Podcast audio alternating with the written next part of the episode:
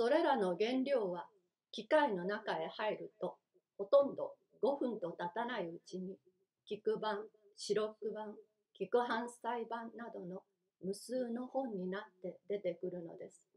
僕は滝のように流れ落ちるいろいろの本を眺めながら、反り身になったカッパの義士に、その灰色の粉末は何というものかと尋ねてみました。すると義士は黒光りに光った機械の前に佇んだまま、つまらなそうにこう返事をしました。これですか？これはロバの脳髄ですよ。ええ、一度乾燥させてからざっと粉末にしただけのものです。時価は1トン2、3銭ですがね。もちろんこういう工業上の奇跡は書籍、製造会社にばかり起こっているわけではありません。絵画製造会社にも音楽製造会社にも同じように起こっているのです。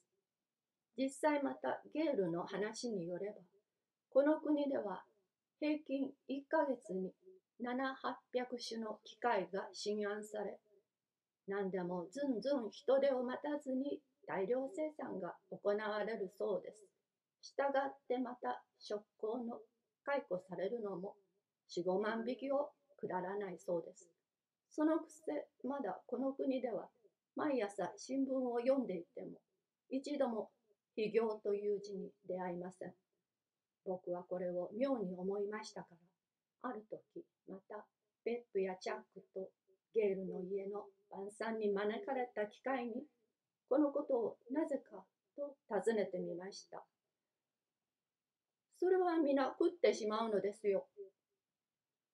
食後の葉巻を加えたゲールはいかにも無造作にこう言いました。しかし、食ってしまうというのは何のことだかわかりません。すると、鼻眼鏡をかけたチャックは僕の不審を察したと見え、横合いから説明を加えてくれました。その食行をみんな殺してしまって肉を食料に使うのです。ここにある新聞をご覧なさい。今月はちょうど6万4769匹の食行が解雇されましたから、それだけ肉の値段も下がったわけですよ。食行は黙って殺されるのですか？それは騒いでも仕方はありません。食行屠殺法があるのですから。これは山桃の鉢植えを後ろに苦い顔をしていたペップの言葉です。僕はもちろん不快を感じました。しかし、主人公のゲールはもちろん、ペップやチャックもそんなことは当然と思っているらしいのです。現にチャックは笑いながらあざけるように僕に話しかけました。つまり、餓死したり、自殺したりする手数を国家的に省略してやるのですね。ちょっと有毒ガスを嗅がせるだけですから、大した苦痛はありませんよ。けれども、その肉を食うというのは、冗談を言ってはいけません。あのマックに聞かせたら、さぞ大笑いに笑うでしょう。あなたの国でも第四階級の娘たちは賠償婦になっているではありませんか。食行の肉を食うことなどに憤慨したりするのは干渉主義ですよ。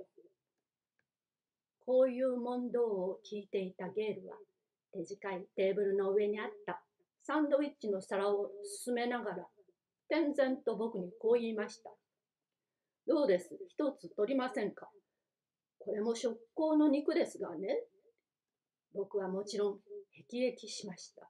いや、そればかりではありません。ペップやチャックの笑い声を後ろに、ゲール家の客間を飛び出しました。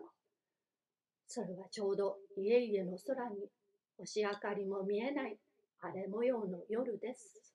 僕はその闇の中を僕の住まいへ帰りながら、のべつ幕なしにヘドを吐きました。嫁にもしらじらと流れるヘドを。